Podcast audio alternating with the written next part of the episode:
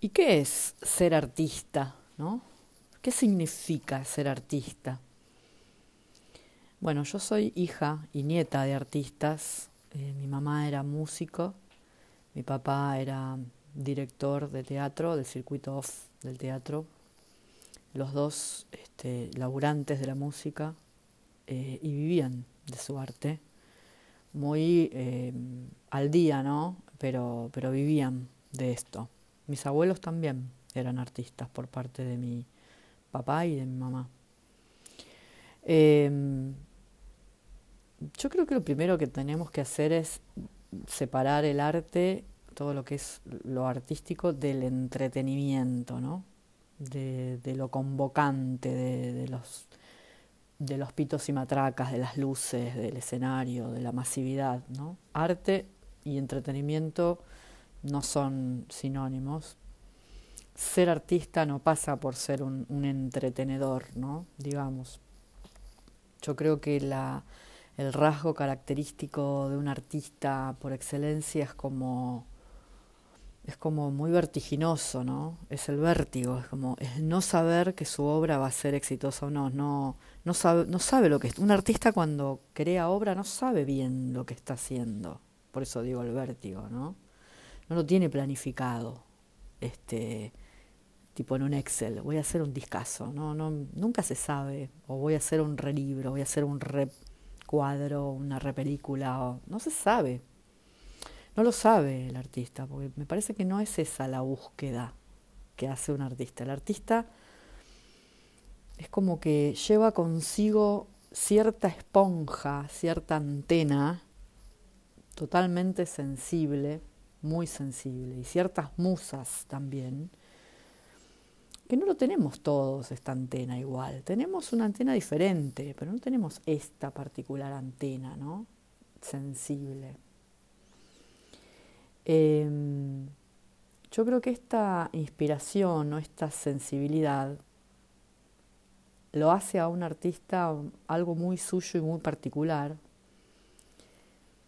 y creo que cuando el artista hace obra, esa inspiración hace que su obra traduzca cierto momento de época.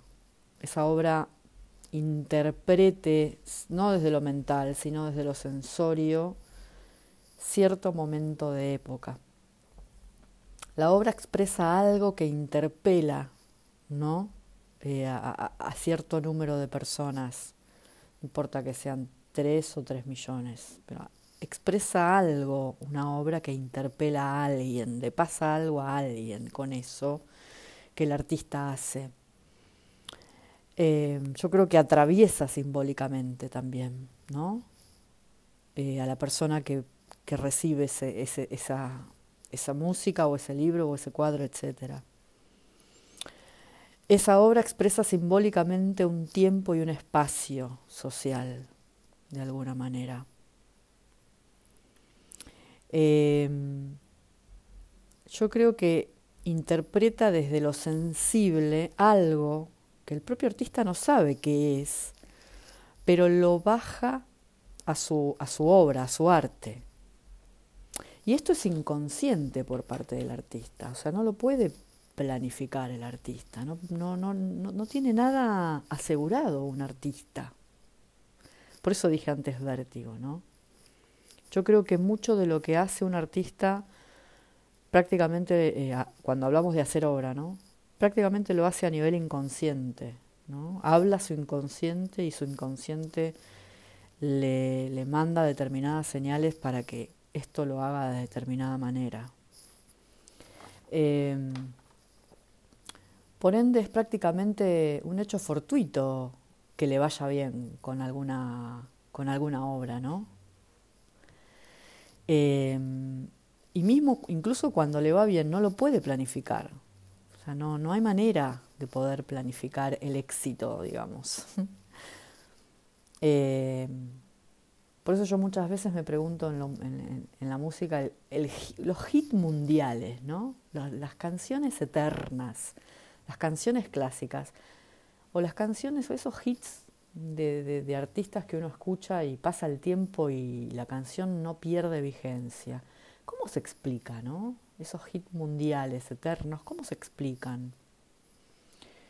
Yo creo que ser artista tiene que ver eh, con esa sensibilidad o con una sensibilidad muy, muy suya, ¿no? muy intrínseca, muy, muy adentro que la tienen, que de alguna manera lo va guiando, la va guiando al artista, ¿no? lo va llevando desde, desde lo sensorio, cual esponja, cual antena, a hacer obra.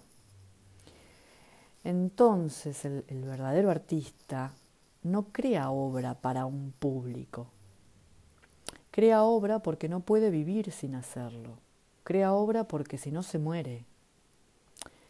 Y la obra que crea no sabe ni le importa si va a gustar o no va a gustar, si la van a comprender o va a ser incomprendido, si va a pasar algo con esto o no va a pasar nada. El artista, el verdadero artista no está atrás de esto.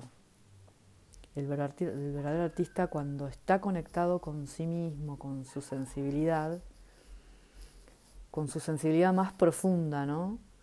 Crea obras inolvidables, hits mundiales, libros eternos, pinturas legendarias, ¿no? cuadros, películas clásicas, dejando una bellísima huella en su camino. Em, yo creo que el arte es arte cuando llega al corazón.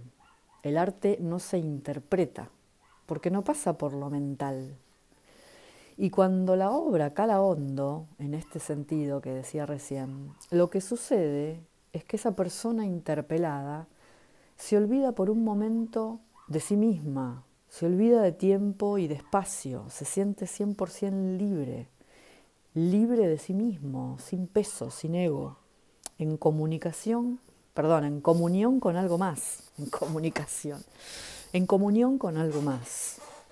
Cuando uno está entregado en el recital, por ejemplo, ¿no? o viendo o leyendo, o cuando uno está entregado, está en, contacto con algo que va mucho más allá.